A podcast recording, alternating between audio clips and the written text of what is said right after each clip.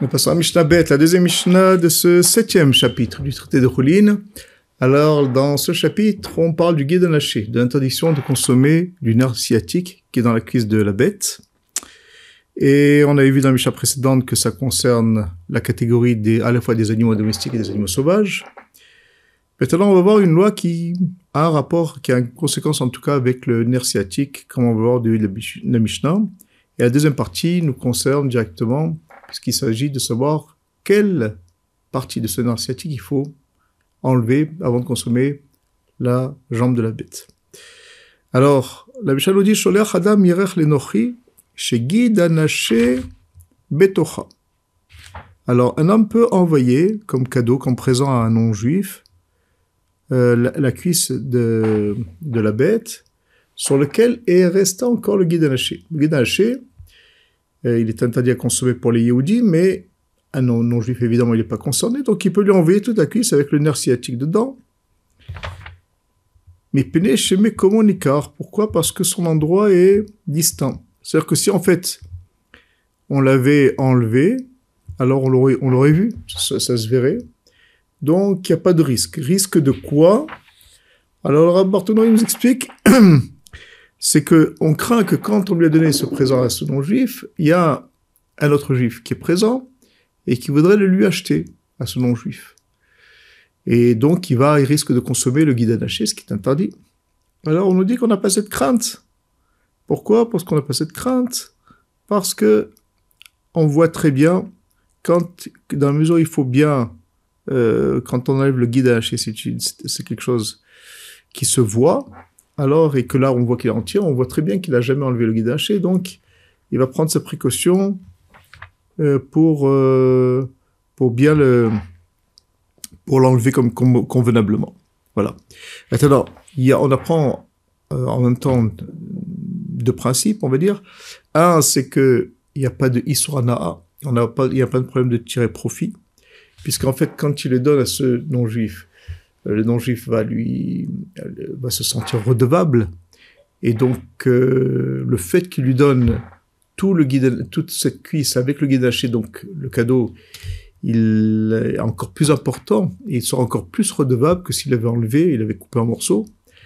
Euh, c'est pourquoi euh, on voit de là que le fait qu'il va être redevable, donc c'est quelque part il va en avoir une, un profit, n'est pas un problème. On peut avoir profit, en tout cas c'est ce qu'il pense le Tana de cette Mishnah, on peut avoir profit du ganaché, tout ce qui est interdit, c'est de le consommer. Deuxième conséquent, deuxième en tout cas, et rare, en tous les cas, euh, remarque, c'est comment un juif va prendre de ce non-juif de la viande. On sait très bien que c'est interdit de prendre de la viande d'un non-juif. Peut-être qu'il a échangé, peut-être la, la, viande qu'il va lui donner, c'est pas celle qui a été, lui a été donnée par ce juif. Alors soit on parle qu'il lui a, il lui a donné devant lui, et donc il lui dit voilà, cette cuisse, sache que c'est une cuisse cachère. Et donc il n'a pas eu le temps de rentrer chez la maison que déjà il lui a acheté. Soit on parle d'un cas limite, c'est ce qu'ils disent les commentateurs, c'est qu'on parle dans un endroit où il n'y a que des shochatim, que des gens qui, ont des abattages yehudim, et que quand il y a une béma qui est très fa, on le fait savoir à la Beth Knesset, à la synagogue, et comme ce n'était pas le cas, donc il n'y a pas de problème de tréfa, on est sûr qu'elle est cachère, et donc c'est vraiment un présent de viande, de viande cachère, et on peut acheter des saumons parce qu'on, d'où il va avoir de la viande non cachère. Voilà. En tous les cas, on, nous dit ici qu'il n'y a pas ce risque, là, dans ce cas de figure, et on, et, euh, on, risque pas de faire tribu, euh, trébucher un Yehudi par ce présent. Le fait, s'il était coupé en, morceaux, la viande, alors là, c'est interdit, c'est interdit de le donner euh, à non-juif si on n'a pas auparavant enlevé le guide lâché, justement pour ne pas que un autre vienne de lui acheter et trébuche sous l'histoire de guide lâché. Et donc là, on rebondit sur le problème de quelle partie du guide il faut enlever. C'est la suite de la Mishnah, l'hôtel guide tsarchi tolet kulo. Premier avis, c'est l'avis de Rabbi Meir. Il pense que celui qui enlève le guide lâché, il faut qu'il enlève entièrement. C'est-à-dire que même les parties qui pénètrent dans la chair de, dans le muscle de l'animal, ou bien même les ramifications de ce nerf sciatique, euh, qui, qui a son extrémité, deviennent plus fins et se divisent en plusieurs, plusieurs, euh, plusieurs autres tendons. Là aussi, il faudra les enlever. C'est ce qui pense Rabbi Meir. Et Rabbi Omer, bo mitzvat netila. Rabbi Yoda, il dit qu'on n'a pas besoin de l'enlever entièrement. Il suffit d'enlever ce qui est nécessaire pour faire la mitzvah de l'enlever, à savoir tout ce qui est extérieur au muscle, euh, et ça suffira. En fait, euh, toute la discussion, elle n'est pas la Torah, c'est seulement, comme dira Biouda, la partie qui est visible, enfin, qui n'est pas, qui rentre pas dans la chair. Et on n'a pas aussi de, aussi de faire les extrémités de ce nerf qui se, euh, se, divise en plusieurs petites, euh, petits filaments de, de nerfs.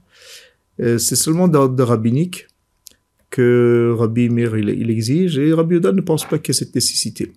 Maintenant, comme on l'expliquait plus haut dans la Misha précédente, c'est qu'il y a un nerf, il y a deux nerfs en fait, il y a un nerf extérieur et un nerf intérieur. Le nerf intérieur, c'est celui qui est interdit la Torah, celui qui est extérieur, c'est seulement d'ordre rabbinique.